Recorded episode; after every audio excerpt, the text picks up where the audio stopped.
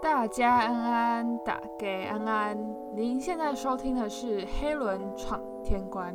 大家，我们又好久不见了。我真的是觉得，我明明才忙了一下下，然后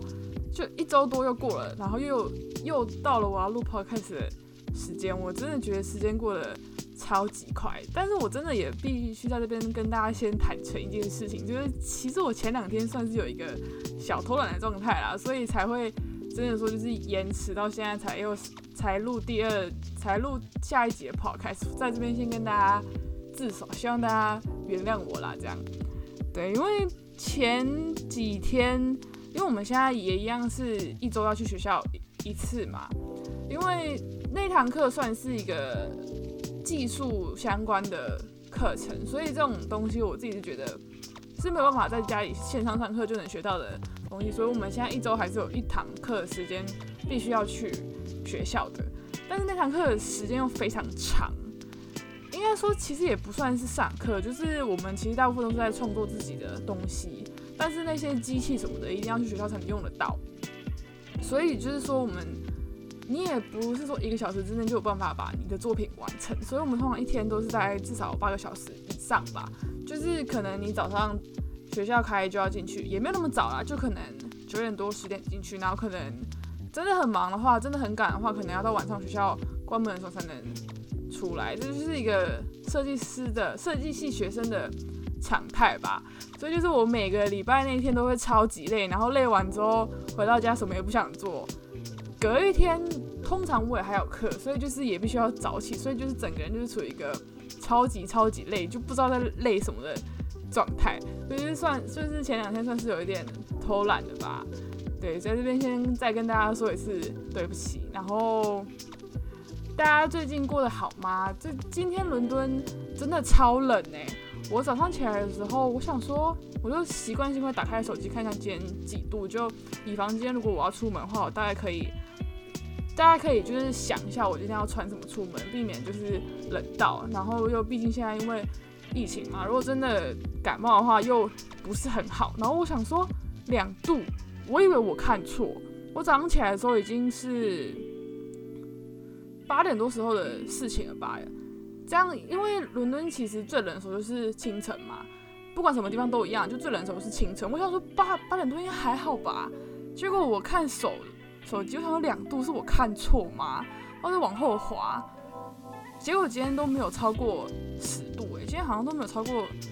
没有任何一刻超过十度。我就想说，虽然说现在也已经要十二月了，这么冷是正常的，但是我那时候看到的时候还还是有一点就是 shock。我想说，哈，两度我有没有看错？因为前几天好像也都还是十几度吧。对，所以就是真的是我打开窗户就可以直接的感受到扑面而来的。冷气，所以就是不管怎样，就是大家还是要注意保暖。而且我看台北好像前几天，台湾好像前几天开始变冷了嘛，所以大家真的是要注意保暖，不然这样感冒的话就真的不好。然后又是在这么敏敏感的时候，对，然后嗯，对，我要跟大家讲一个奇闻异意思，也不能说是奇闻异事，就是我自己真的是吓到。就是其实我自己还蛮惊讶的，因为我其实一一直以为我自己也没有本人，我自己也没有遇过，因为我那天就是订了就是超商的生鲜外送，就是那些食生鲜食材的外送，然后我就想说那时候真的蛮晚了，然后他们就是我觉得可能是因为很多人要送，所以他们就是很晚才到。我就想说，我就先下去等好了。然后他终于来了，我就走出去。然后那个司机大哥，他就是开着小车，然后就是因为我宿舍前面其实蛮难停停车的，他就是一个路，但是他那个路现在是在整修，所以就整个会变得很尴尬。就是本来已经很难停车了，又变得更难停了。对，然后我就想，我就我就在那边，我就想说，那我帮他一下好了。然后我就跑出去外面，然后接东西，然后想想想说要进来，然后结果我就听到想说怎么会有一个就是咯咯咯咯的声音，就是在大大马路上，就是有一个咯咯咯的声音。我说这个声音好熟悉，结果我一转头是警察骑在马上从我面前经过，我真的一直以为就是这种状况只会在伦敦一些比较知名的景点，因为我不知道大家知不知道，就是这种警察骑在马上巡逻的方式在伦敦是会发生的。但是我一我一直以为这件事情真的只会发生在一些可能就是知名景点，像是什么白金汉宫那些地方，就是可能就是让大家一个比较新新奇的感觉吧。然后结果就想说，因为我也不不是住的离市中心或是那些景点很近的地方。我是住在一个就是算是就是是繁忙，但是不是离就是离景点非常不近的地方。我想说，怎么会有马从那边经过？我当下那个表情真的是，大概是我真的是太惊讶。我觉得我那时候真的是嘴巴真的有张开吧。然后那个司机大哥还看了我一眼，他可能他可能觉得这有什么好大惊小怪，就觉得我很像那种第一年来伦敦，然后看到什么都很。新奇的那种感觉没有，我真的是太惊讶，因为我从来没有在我家附近看过，然后我又住在这边很久了，我住在这一这一区很很久，所以我就想说，这对这区应该蛮熟吧。结果突然就是两两只马从我前面经过，我就想说，哇，这什么世世界奇观的那种感觉？对，然后我现在又，我现在就是因为我那天看到过后之后，我好像在之后的好几天都看到他们骑马从我家前面。经过，我想说，哦，应该是我家旁边的警察局吧，就是因为他们之前在整修，然后整修好之后，可能就是重新养马了吧，之类，就是一个小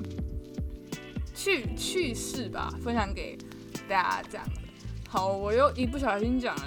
七分钟了，大家真的是辛苦大家在这边听我废话。对我，我要先说，就是我们接下来讲的事情，其实跟我之前在讲。是上上一集说的东西，中间还有一小段事情，但是我觉得我先不要讲那段事情好了。那段事情是包括什么？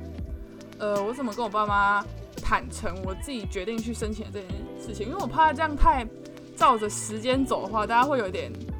大家会有点觉得无聊吧？因为这毕竟是我个人发生的事情，可能也不是每个人都这么关心吧。所以这个事情我就挪到可能之后再讲，然后我就先讲说，因为我申请那个时候申请完，呃，就是接下来就是一路到就到学测了嘛，然后我那年学测是一月中考的，就比较早，在接下来考完之后就放寒假嘛，然后寒假之后就是二月了，然后我就从这时候开始讲，因为这个时候我是要开始准备。就是确定可以出国，然后开始准备雅思啊，然后补一些基本的相关的技能吧。对，就是因为我那时候真的是觉得自己太烂了，就是太没有基础，就想就想说，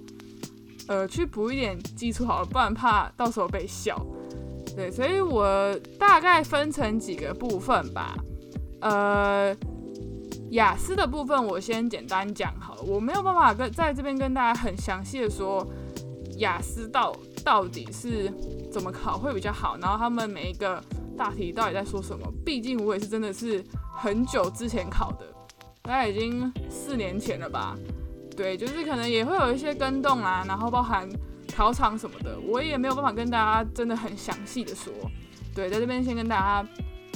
说声抱歉，如果大家真的很有很想要了解这个部分的话，我可以再去查，然后或者是说之后再另外拉出来一集，然后就讲一些比较跟跟这个相关，就是可能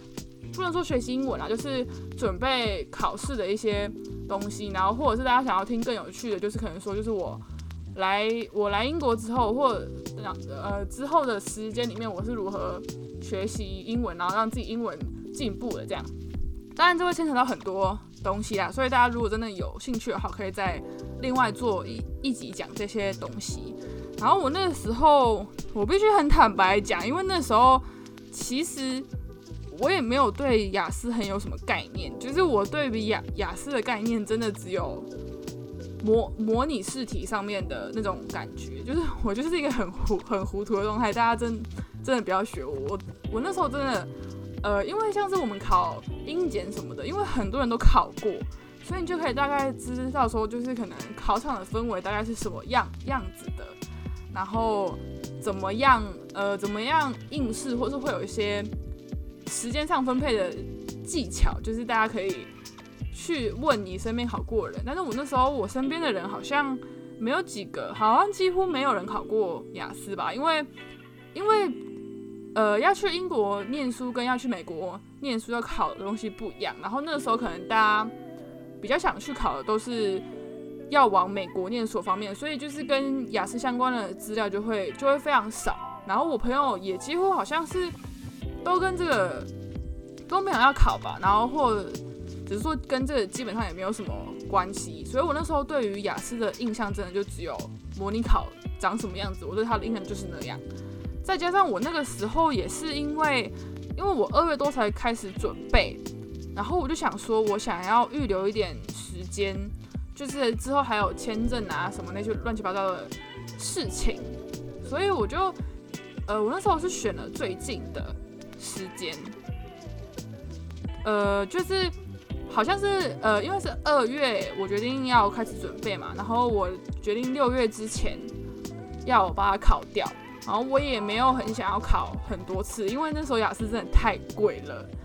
我那个时候就刚好又考到一个很尴尬的问题，我真是印象深刻，因为那时候好像我前一年的时候不知道雅雅思发生了什么事情，然后他们就把雅思分成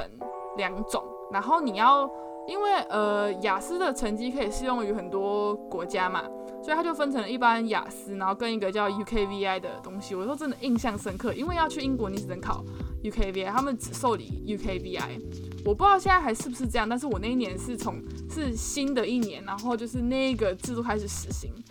这就算了，而且那个还特别贵，我记得那个时候好像是。报名一次就快一万块吧，我真的是手都在抖。我那时候看到那个报名费的时候，我就想说，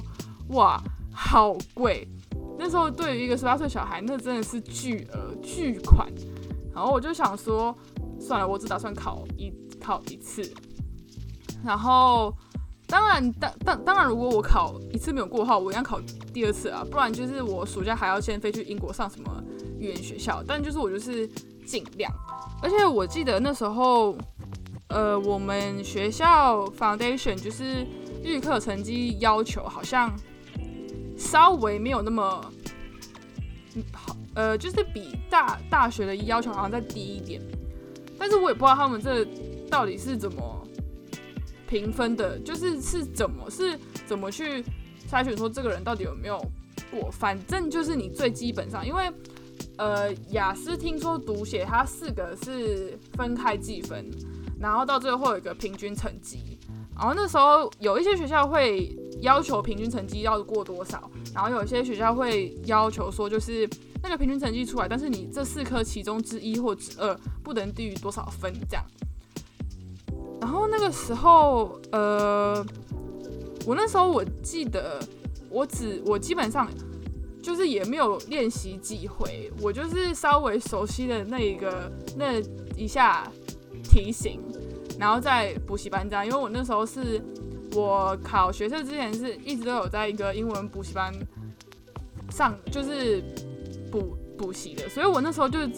只是把我学测准备的内容改成雅思这样，因为时间其实真的不多，然后真的就是考雅思的人那时候在我身边人也不多，所以我真的是基本上就是练了三四回。还是两，还是甚至更少，我就去考了。我真的是，我真的觉得，我回想我那一段时间做的事情，我真的觉得每一件事情都很疯狂。因为，呃，因为就是其实后来我真的去考场的时候，就会真的觉得说，其实雅思真的没有那么简单，也没有说，也不是说简单。我一我一开始就知道雅思其实不简单，但是我没有想想到会那么的不简单。因为那时候我雅思考的时候，他的口说是真人面面对面考，然后录音这样，所以是真的会有一个考官坐在你前面，然后跟你考试，所以就是你周边不会有任何人，就是你跟考官，再加上那个考试的紧张氛围吧，所以所有的一切就是是一个加成上去的感觉，就是你会比平常你在练习的时候更紧张。我那时候其实是算是有点忽略这个状况了吧。我那时候真的就是觉得说我只要考过就好了。对，但当然后来就是很幸运的，刚好就是擦擦边球了。虽然没有到我预期的成绩。我那时候甚至觉得我考得很烂，但是我就是没有想再考第二次，因为我就觉得啊有过就好，真的就是有过就好，我不我不想再花那一万块了，因为在后面还有更惊人的要去花。对，所以就是如果大家还有兴趣想要了解更多的话，那我可以再另外做一集，就是在更详细的讲雅思这件事情，就是在这边就是先带过，因为我想要讲更多，就是更细关于后面我去呃学习相关的服装技能的时候，但是我真的必须要在这边先跟大家说一下，就是其实学这些技能不是必要的，就是你在去之前，我个人觉得。没有到是百分之百必要的。我学了很多，可是我在之后，呃，这边就要提，这边就稍微提到，就是你上预课的时候，其实你不会知道你最终会到哪一个学系去。就是你当然可以很坚持说你想要去这个系、这个系，或是那或是那个系，但是，呃，就是在这一年，在那预课一年的途中吧，就是。老老师们也会看你的作品啊，看你的能力去跟你谈啊，这这会谈蛮多次的。然后他们会推荐你说你最适合的校系是哪一些。所以我那个时候补的其实都是跟服装制制作、车缝打板比较相关的。但是其实我最后不是进那些相关的系，当然这些都会成为我后来的。一部分，我只是在这边先跟大家讲说，如果没有那个时间，或是没有那个精力的话，没有去补这些相关的技能，我觉得是没有关没有关系的，就是也要稍微衡量一下自自己的家庭状况跟能力，再去再想要要不要去做这些事情吧。当然，我觉得多学一定是多有加分，一定是会加分，因为你可以，因为其实创作这种创作设计这种。东西其实你多学一个技能，就是就是你有多一种方法可以去呈现你想要呈现的东西，就是一种技多不压身的感觉吧。但是我就觉得还是就是如果真的呃真的时间不允许或者什么其他因素不允许的话，但那没有去做这些事情也是没有没有关系的。好，然后我就要大概说一下，我先大概分成几类。我那个时候有去的地方是呃实践推广部，然后我在一个呃私人的打板师的小工作室学打板，然后我还有去画室补一些基本功，然后再就是打工的部分，就是我那时候是还有打工。那你问我说为什么我那时候可以做那么多事情，其实是因为。呃，那个时候我寒假回来，寒假回学校，寒假过后，然后回学校，就呃，老师只要跟我老呃，我们班班导就跟我说，其实我只要过了那个出席率，我就可以拿到毕业证书。所以我那时候呃，从二月之后是没有每天都去学校的。我那时候一天去学，一周去学校好像两三天吧，对，然后就一直到一直持续到。学校允许我们签离校的时候，对，所以我那时候就是从二月开始就陆陆续续去学习了一些新的东西。然后，嗯，我先说那个私人的打板师的工作室好了，因为实践推广部的东西要说的蛮多的。对，那个私人的打板师，他就是就是教我如何打板啊，从最基础的。呃，平面的观念，然后车缝什么的，然后一直，呃，我觉得我那个时候学的是受益良多，因为这些对我来讲都是完全新的东西。我那时候是学的很快乐的，但是，呃，但是总的来说，因为我时间其实也是不多，我只有半年的时间，所以我没有办法学到多高阶技巧。然后我也觉得我那时候还没有学到很透彻，可以到举一反三这种。事情，但是我觉得那个板师是非常会教的。但是在这边也跟大家说，就是其实呃，跟呃对于服装知识有一点了解的人就会知道，呃，平面打板跟立体剪裁是不一样的东西。那当然我不是这个方面的专家，所以我也没有办法跟大家太，或是在这边就是太仔细的说。大家如果有兴趣的话，也可以跟我讲，我也可以在去查多查一些资料，然后再做一集，就是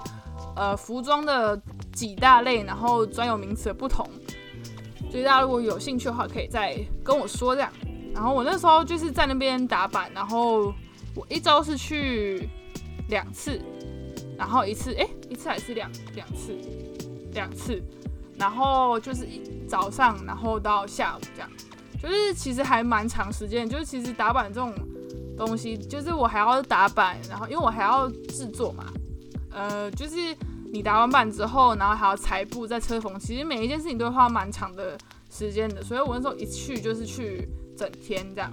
然后那时候我真的是学了蛮多东西，也就是很感谢那个老师，当时没有嫌弃那么笨的我。当然，我现在也已经很久没有碰打板了，这是我已经，这是我自己到现在都还蛮惭愧的地方，就是希望自己之后还可以再去更精进吧。然后再我就说实践推广部，我其实，在实践推广部学了很多东西耶，因为那时候我去查的时候，我查出来的地方其实最。跟服装相关的就是实践推广部，因为大家也知道，就是实践的服装设计算是台湾就是前几名有名的嘛。然后那时候就是查查到，其实其实我本来想上的是他们的全修班跟精修班，就是他们推广部有出服装设计的全修班跟精修班，但是我时间对不上，所以我就没有去参加。所以我那时候就分成很多小段去参加，因为他们也有个别开课，然后我那时候。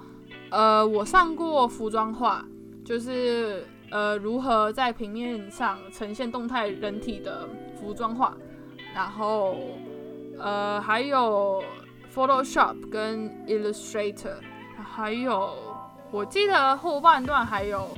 立体剪裁吧。总之就是跟服装最相关的就是这四个，我觉得。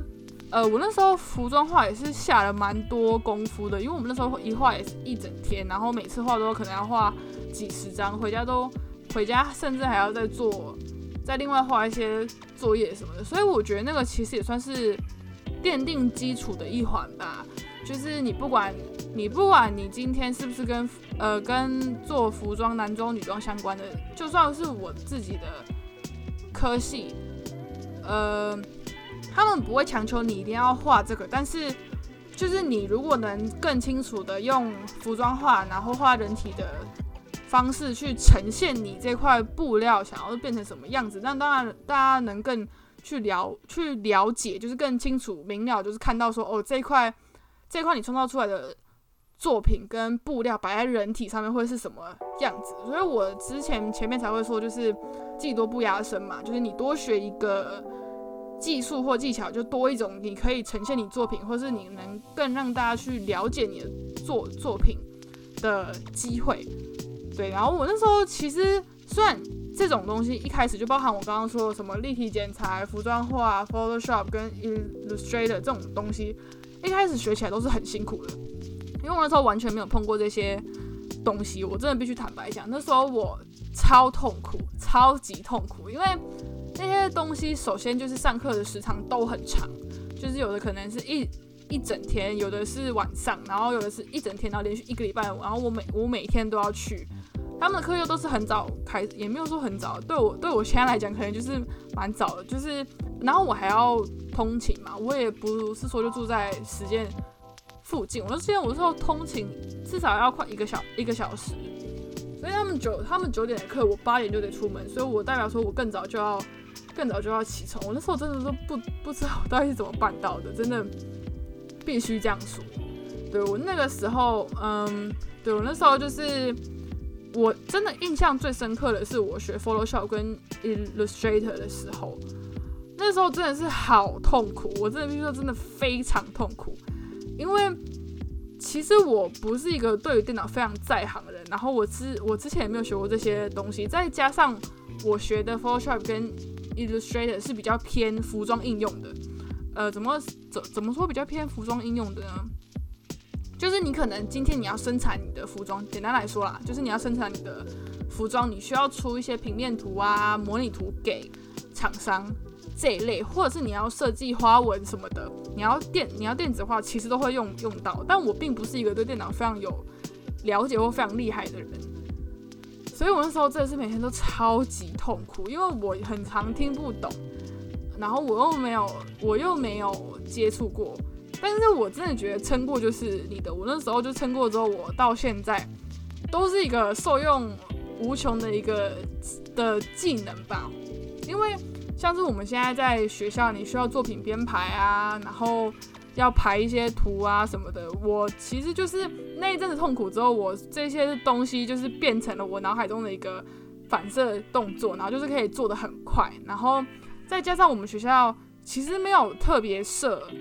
跟这个相关的课，然后我们的课程也没有特别花特别长的时间去教这个，所以很多都是要靠我们自己去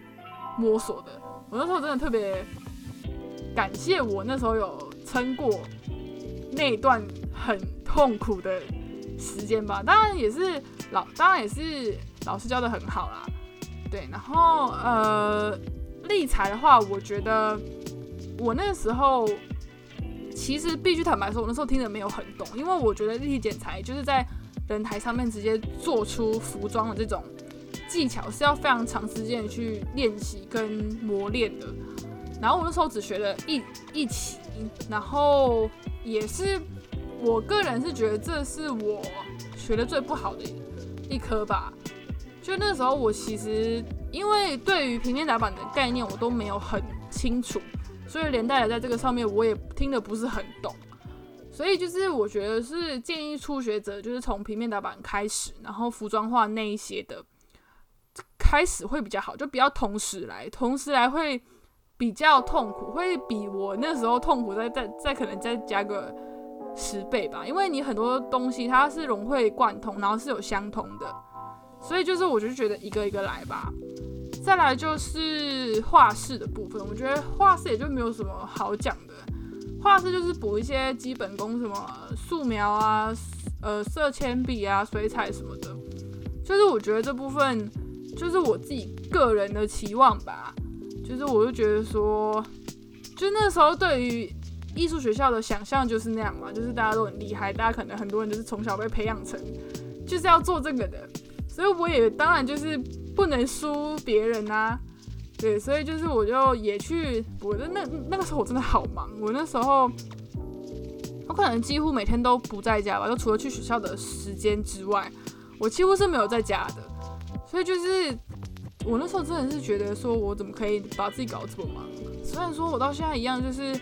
每天都把自己搞得很忙，我也不知道为什么这么忙，对，所以就是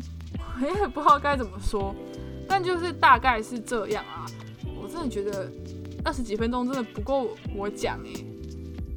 算了，我这我这样讲下去，我可能觉得要三三十几分钟了。就是我觉得先就到这里好了。呃，就是给大家有一个基本的了解，就是说，如果你真的想要去学习一些服装相关的技能的话，你可以去哪里？当然，现在市面上还有很多设设计类的补习班，也可以去参加，没有没有问题。只只是我那时候还比较少这些。相关的资讯，所以我那时候并没有去设计类型的补习班，就是它跟推广部，它跟实践推广部不太一样啊。但是我那时候因为没有接触到这方面的资讯，所以我就没有去参加。然后推广部当然有很多地方都有，像是辅大啊、文化，他们也都有推相关的课程。所以我觉得大家要衡量自自己的时间跟能力能不能负荷吧。因为真的学服装，像我以上。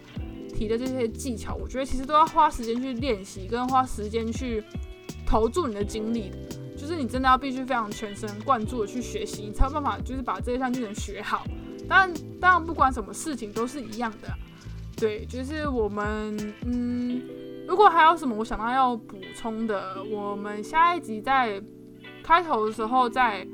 补充好了。然后下一集我们可能会讲一些就是关于。我去进修前，然后就是从我知道我有 offer 了之后这一段时间，然后我怎么跟我爸妈坦白我做了这件任性的事情的的过程吧。然后就是老样子，就是如果有什么问题都可以到我的 Instagram 去找我，然后我在。资讯栏吗？就是呃，对，就是在资讯栏那边我会写我的 Instagram，然后欢迎大家都可以找我聊天。然后我们今天就先到这里，后谢谢您的收听，我们下一集再见，拜拜。